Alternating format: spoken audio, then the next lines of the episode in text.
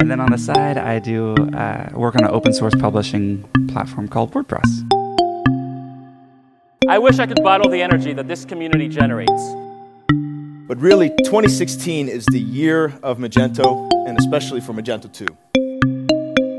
Open source is, for me, the most important idea I've been exposed to in my lifetime, actually. Uh, so think of open source like a bill of rights for software. And I think this is incredibly important now that more and more of our lives are influenced or governed by software.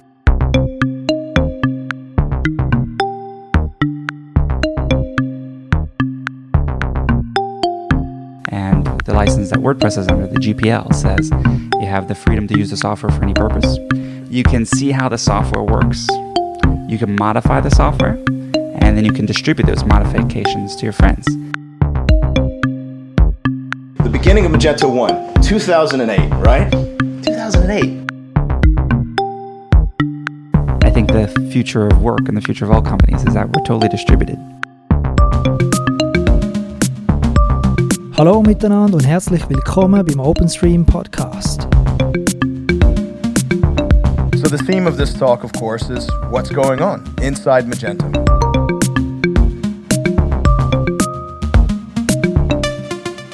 Warum ist E-Commerce in der Schweiz, dabei denke ich vor allem am stationären Kleinhandel, noch nicht wirklich angekommen?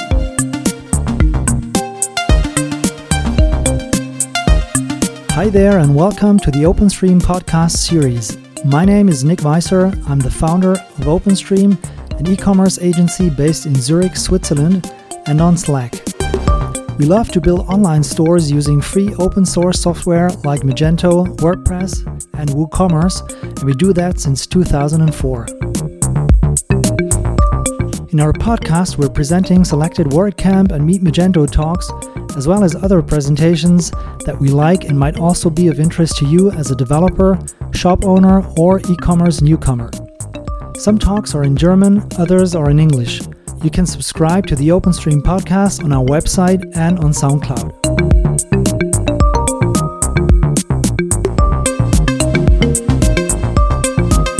If there's anything in the WordPress, WooCommerce, and Magento universe you'd like to listen to on our podcast, please do not hesitate to leave us a comment or send us a message to podcast at openstream.ch. More details about the talks and speakers are also available on our blog.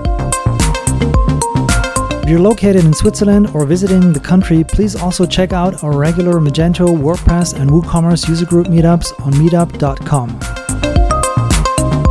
Music for this podcast intro, by the way, is from our friend Northern Dusk, an independent electronic music artist from Germany who is experimenting with partly minimal, deeply obscure electronica, synthwave, house, and techno soundscapes. You can find more of his work at northerndusk.com.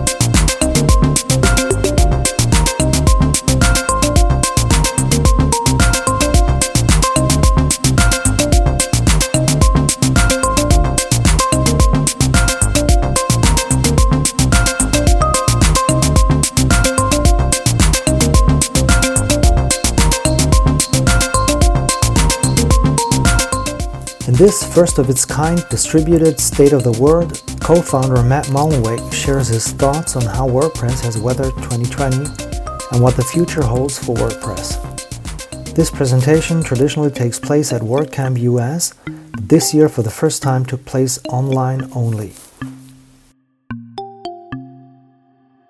Howdy, everyone. My name is Matt Mullenweg, and this is the State of the Word. About 17 years ago, uh, I co founded a project known as WordPress alongside a gentleman named Mike Little from the United Kingdom. WordPress is open source software for creating the web. Uh, we like to say it's both free and priceless at the same time. Uh, about once a year, uh, this State of the Word address, which is, of course, an homage to the State of the Union that the United States President gives to Congress, is something we usually do at our annual WordCamp United States event. This is a once a year event where we bring folks from all over the US together to talk about and create the future versions of WordPress. Today, as many things are happening this year, we are doing it virtually. So thank you so much for tuning in. Whether you're a WordPress pro or just kind of curious about our community, we hope that you'll find lots to learn, and hopefully inspire you to future action and involvement. 2020 was a very surprising year for us, as I'm sure it was for many. 2020 was a year of many firsts. We had COVID 19, my first global pandemic, resulting lockdown and isolation that many of us have been dealing with and continue to. It's really worn on a lot of us as the year has continued. We had a year of a lot of social tensions. Finally, had a year where we had to learn how to work together while being apart. Now, WordPress has always been distributed, being open source. We've always had people all over the world, but working together in a distributed fashion during a global pandemic is very, very different from how we would normally work together. And a lot of contributors and volunteers' ability to contribute was impacted negatively by the pandemic. Despite all of that, though, we shipped three really exciting and amazing releases. Now, before we get to the releases, I do want to set the stage and talk about Gutenberg because you're going to hear that word a lot. And if you don't know what it means, you'll be very confused. Gutenberg is the most ambitious project we've undertaken in the 17 year history of WordPress. Essentially, we're attempting to redefine how people write on the web, taking it from a document based model, like printing pages, kind of inherited from things like Microsoft Word, and turning it into atomic blocks. Basically, the idea that instead of a page, which you're laying out is these rich blocks, which can have uh, you know, rich functionality. They can be embedded from other sites, like a YouTube embed or something. They can have the laid out in different types of uh, arrangements. They can be nested inside each other. And using these blocks, you can create really anything you imagine. In 2015, from a stage, actually not at all like this one, because it was actually a stage, I asked people in the WordPress community to learn JavaScript deeply. Because at the leading edge of the WordPress community, it was becoming quite clear that I was going to be the future of how WordPress was going to develop. In 2017, we publicly launched a Gutenberg project um, this ambitious thing I just described to you. And then at the end of 2018, with WordPress 5.0, the Gutenberg editor became the wor- default editor inside of WordPress, which is why sometimes now we just call it the WordPress editor. Since Gutenberg started until now, there have been over 15,000 commits to the codebase, and it's had over 95 public releases. That's one on average every two weeks since it started. So we've been able to iterate and ship Gutenberg uh, faster than even the three times a year that WordPress does. And those public releases also allow us to do lots of user testing. So we're able to actually put the working code in the hands of users and the tens of thousands of people who run the Gutenberg beta plugin and get their feedback, which has been really fantastic. Now, Gutenberg has a roadmap of being four different phases. And let me remind you what those phases are. The first phase, which we are still in, is creating the fundamental building blocks of what you can do with Gutenberg. So that's all the block launches you've seen. It's also bringing all those blocks to our mobile editor, which is very exciting because a lot of people don't appreciate that Gutenberg, as well as being quite fluent to use on the web, also has native implementations for both Android and iOS that we use in our open source WordPress apps. So phase one's all about editing things inside the post or the page. Phase two, which we're in right now, is editing everything outside of the post and page. So this is the idea, sometimes we call FSE or full site editing, that you can use blocks to comprise the entirety of your site, which really allows us to reimagine what themes and everything else are going to be able to do. Phase three, which we haven't started yet, is all about collaboration, workflow, and real-time co-editing. So the best way to think about this is, you know, that awesome feature in Google Docs when you can see who's editing what, and a lot of modern web apps have that. Uh, we're going to build that into just core WordPress, and it'll work in a peer-to-peer way, probably using uh, like WebRTC, and allow when you edit something to see the other people that are editing. And phase four, which is just in the imagination stage right now, but likely to uh, be taken underway pretty vigorously into 2022, is multilingual. So this is a native way to do inside WordPress, which today you need a plugin to do, which is create a multilingual website. So that's quick summary of Gutenberg. And now let's dive into the WordPress releases. The first of these releases is WordPress 5.4, named in honor of Nat Adderley, the amazing jazz trumpeter. 5.4 had over 550 contributors, a beautiful new welcome guide to make it easier for new users to WordPress to get accustomed and learn their way around, cool design tools around colors, uh, a way to do blocks for social icons natively in Gutenberg, which means they load really quickly and don't have any cross site tracking JavaScript. We made it easy for sites to create a privacy policy. And then, last but not least, one of my favorite features is we invested a lot in performance and code optimizations in this release and got a 14% increase in speed. Uh, this sort of thing is always important. We endeavor to rewrite somewhere between like 5 to 15% of WordPress in every major release so that over the long term, much like this ship of Theseus, we're constantly replacing all the boards. And, uh, you know, basically we get a new WordPress every couple of years, even though we're doing several major releases per year. Next up was WordPress 5.5, named for the legendary vocalist Billy Eckstine. In the midst of a pandemic, we had our most contributors ever with over 800 folks who uh, were part of that release. Um, 5.5 introduced one of my favorite features of the year, which is block patterns. Uh, you know, as we talked about with Gutenberg blocks, when you start thinking in blocks, you can look at pretty much any website on the web and see almost like um, like when Neo sees the code behind the matrix. You can imagine how the buttons and images and everything can become a block. What block patterns do is essentially give you like a shortcut to creating those. Common um, best practices of like, you know, a testimonial with three faces and quotes, or you know, a hero image that then scrolls, or whatever it is, people can create patterns to make it easy for you to do this. This is kind of like a shortcut for making sites faster and hopefully can supercharge how fast you can create WordPress sites. We did a lot of uh, work on cleaning up the UI, including uh, refining the iconography of WordPress quite a bit. And then another one of my favorite features, and this has been a, a crowd hit as well, is the distraction free editor, a mode which can hide most of the Chrome of WordPress and Gutenberg and give you a very clean and focused writing environment, which is, I find, really fantastic for that generative part of writing. When you just, you know, close everything, turn off all distractions, and just try to get as many words on the page as possible before you go into the more critical editing phase of writing. When you are adding things to your poster pages using Gutenberg, you might look for a block that doesn't exist yet on your site, meaning that no plugins or core supports it. Now, WordPress can transparently go out to WordPress.org see if there is a block plugin which matches the block that you're looking for. And then in the background, if you click insert, it'll install the plugin, activate it, and then on the fly, sort of insert that block, which was just the code was just added support for into your poster page. Um, this kind of seamless on demand installation of essentially a plugin, I think is really, really exciting and a good modality that we want to follow with WordPress in the future, just making things as easy and, and seamless as possible. And then finally, um, another one on the the thread of making things easy and seamless is we added support for inline image editing, which means that without bouncing to another editor, without moving to another application or anything else, you can make some uh, basic but really powerful edits to the images in your post just right there inline in Gutenberg. So 5.5 was really, again, in one of the most challenging times we faced in, um, in this year or in the history of humanity.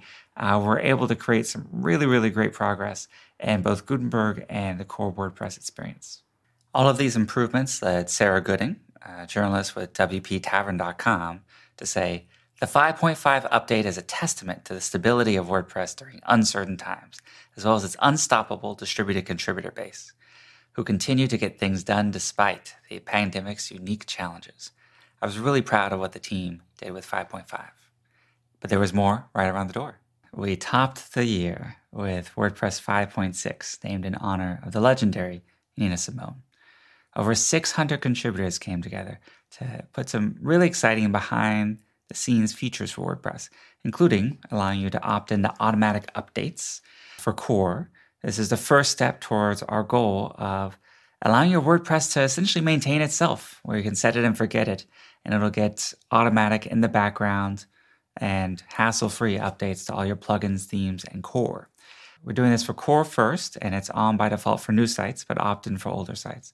But over time, we hope that we can make this robust enough to just be on for everyone all the time.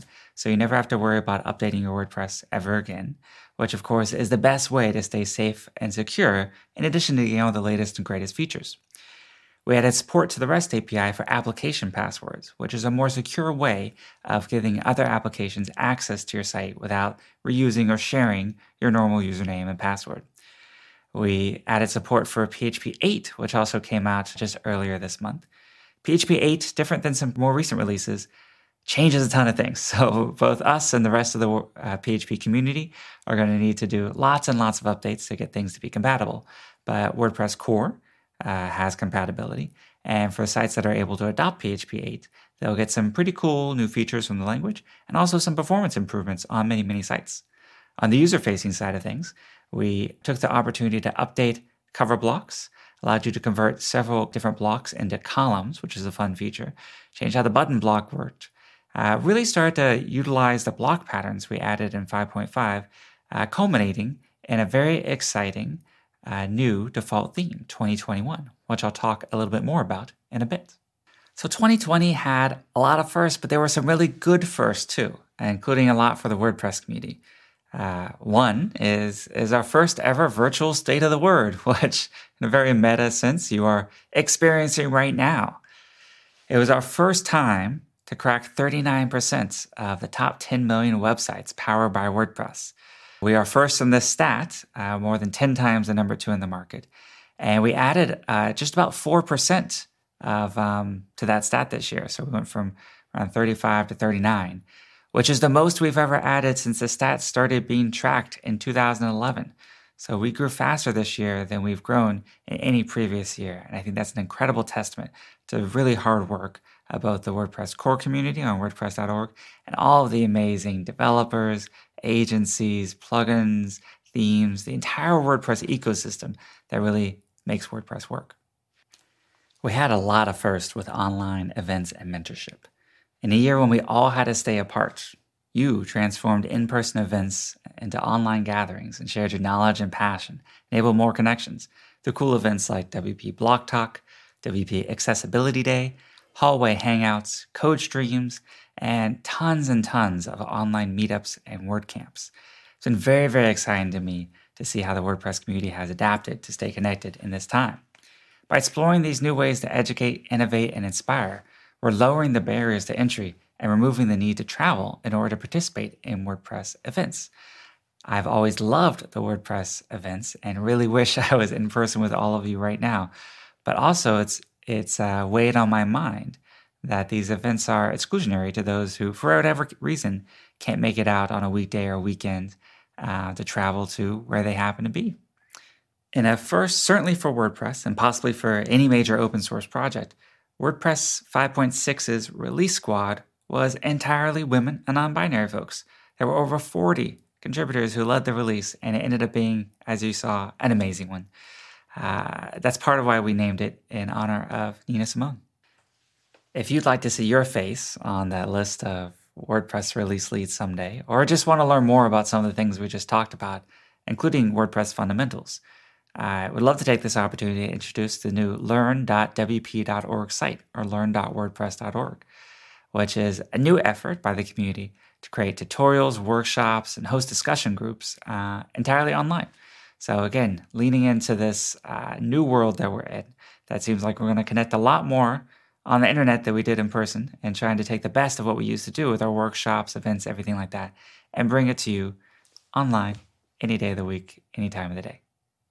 So much cool stuff going on here, but but what's really happening? Like, as Paul Graham would say, those with a cool facade of nil admirari or too cool for school, are always proclaiming WordPress to be dead or for there to be something new replacing it. So, how in 2020 did we grow faster than we ever have? From my vantage point, I observed three megatrends I think contributed to this. First is the lockdown. It gave people space and time to connect online, but they were looking for healthier spaces than just doom scrolling on social. We didn't need any uh, more tools on our mental health. And blogging about the things that you're passionate about, or finding blogs to read of people who are into the same things you're into is really one of the most rewarding parts of the internet. And it's never been easier for a do it yourself uh, aspiring blogger to create and connect with people online using WordPress. Second was the mega boom in e commerce. We've all heard how e commerce was pulled forward many, many years. Um, there's an incredibly flexible e commerce plugin for WordPress called WooCommerce. WooCommerce facilitated over $20 billion in sales so far this year, more than double the year before. The intersection of commerce and content is huge and a growing space. And as people who might be introduced to selling things online through maybe an eBay or an Amazon or a proprietary SaaS service like Shopify, as they reach a limit of those services, they look for the most flexible thing out there. And the most flexible thing out there on the internet is almost always going to be WordPress. And third and finally, there was incredible economic uncertainty this year. Lots of people lost their jobs, lots of people were looking to supplement their income. This drive an incredible amount of entrepreneurship. So people who were looking for people who knew WordPress. And on the other side of that, more and more folks who knew or learned WordPress found that they had a lot of demand for their work. So they were able to supplement or replace their income, essentially for folks who have a do it for me mentality. So someone who is looking for someone else to build their website. It's never been a better time to learn and invest in improving your WordPress skills. Here are some cool examples that illustrate each of these three trends. For blogging, I love the example of Marginal Revolution, a blog founded the same year as WordPress in 2003 by two professors at George Mason University. I actually had the good fortune to meet one of the co founders, Tyler Cowen, at an obscure economics conference in Dallas honoring Milton Friedman, hosted by the Federal Reserve. And he told me actually at that point that the very best thing you could do to improve your writing was to write every single day. Uh, Tyler and Alex have followed that and grown their blog to be a really rich community of folks finding connectivity through the language of economics. The community is actually so rich that Marginal Revolution University was born in 2012. It's a learning site that houses the largest online library of free economics education videos, over 900 available to everyone. On the e commerce side of things, you might have come across a cool product named Tonal, T O N A L.com, which is like a Peloton of strength training. You know, a side effect of this pandemic has been personal health shifting to our homes. Tonal anticipated the need for virtual fitness coaches and uses AI combined with a really innovative mirror interface where there's a screen embedded in the mirror and then it has kind of like pulleys that provide resistance training, I think up to 200 pounds. And they can offer a superior workout when you're at home. Uh, they don't disclose their sales, but just a few months ago in September, they raised a $110 million funding round, which should give you a hint of their, their growth and scale. And uh, one of the investors was actually um, the Warriors basketball player, Steph Curry, which you might think is a good thing or bad thing, depending on what's your favorite basketball team. But he had apparently been using it under a pseudonym for a few years. He just kind of bought it off the website.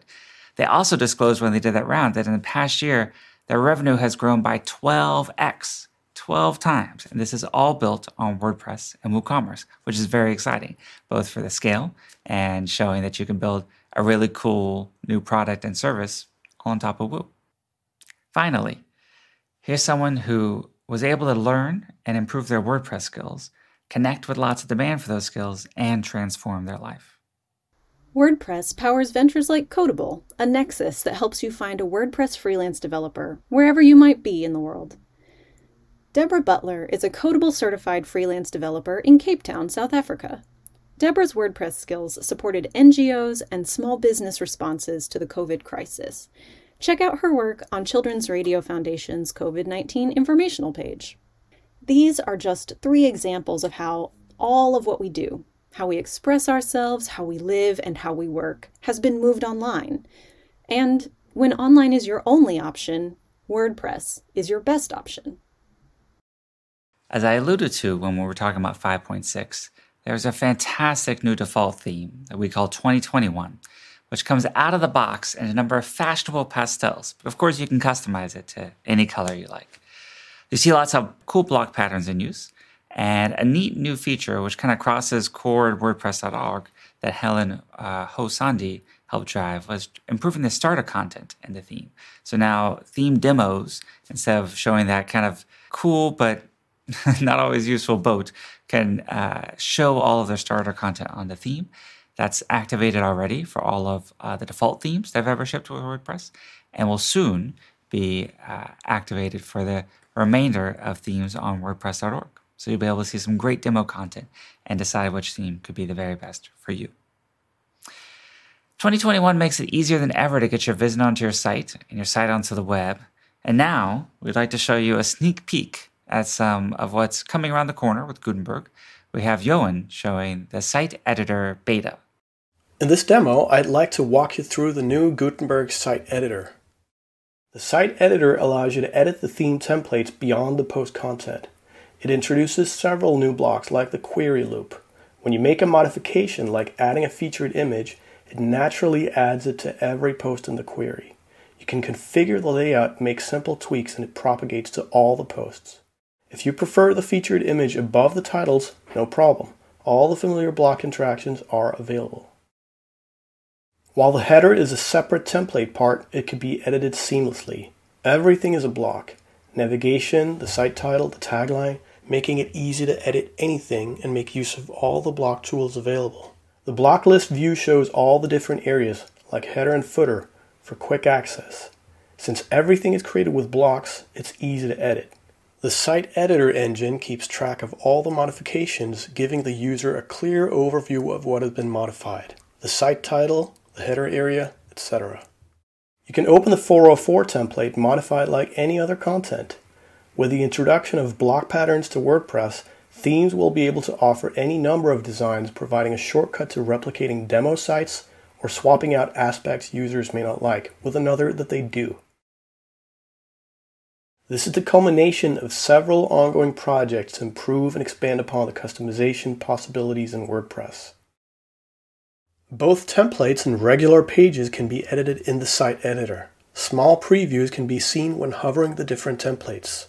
The Style Customization panel allows making global changes like text, link, or background color. These modifications can be quickly checked against the different pages in the site. You can customize any template of a site, such as the page template. Drag and drop the page title into a cover block to use a gradient for that page. Possibilities are endless. We can't wait to see what you build with us. As you can see, we've come a long, long way with Gutenberg from those first versions you might have seen and tried out. If you haven't given it a try recently, I encourage you to check out Gutenberg. Um, by creating this common framework that every theme and plugin can build on, we're reducing the balkanization within WordPress from people who are solving these problems lots of different ways and providing what I believe is the basis for the next decade of WordPress's growth. So we're about two years into a 10 year project.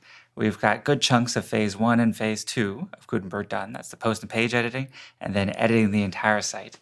Um, I'm excited to continue these in 2021 and hopefully start to get to phases three and four. So, if WordPress has ever helped you, or if WordPress has let you help others, I invite you to learn more about the WordPress project. It's a global community of experts and amateurs and enthusiasts that collaborate to maintain, sustain, and improve the software. And we do it all without locking you into a walled garden of technology. I often get asked how WordPress has avoided the burnout or tragedy of the commons or things that commonly afflict other open source projects. And I attribute a lot of that success to our kind of culture of generosity. We have this program called Five for the Future. Five for the Future is the idea that whatever uh, time your WordPress is supporting you do, whether that's a business or uh, many employees or freelancing, to try to take 5% of that and put it back into the commons, uh, volunteering for something you're passionate about in the WordPress community, something that makes uh, leaves the community a little better than you found it. Uh, for some companies, this uh, might be full time folks that are contributing. For some individuals, that might be you know five percent would be about four hours a week, or sorry, two hours a week. Um, so think about what that 5% means for you. It's kind of metaphorical, means different things to different people. And if your organization is part of it, please make sure to list yourself and set a good example by what you're doing on the Five for the Future page on WordPress.org. So, with that, we come to the end of our first ever virtual distributed state of the word. Uh, if you'd like to follow me some more, um, Photomatt, P H O T O M A T T, on Twitter, Tumblr, Instagram. Um, I have a podcast at distributed.blog, and I blog myself at ma.tt and matt.blog, um, all powered by WordPress, of course. So please check it out. And uh, without further ado, we're going to try to head to another first, which is a distributed Q&A. So question and answers submitted by you all uh, over the past week or so. And myself and others within the WordPress community are going to do our very best to answer these questions. So let's dive in.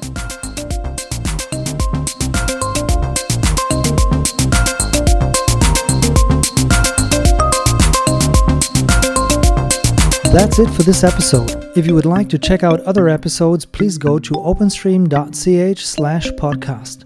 Thanks for listening. Mach's gut und bis bald.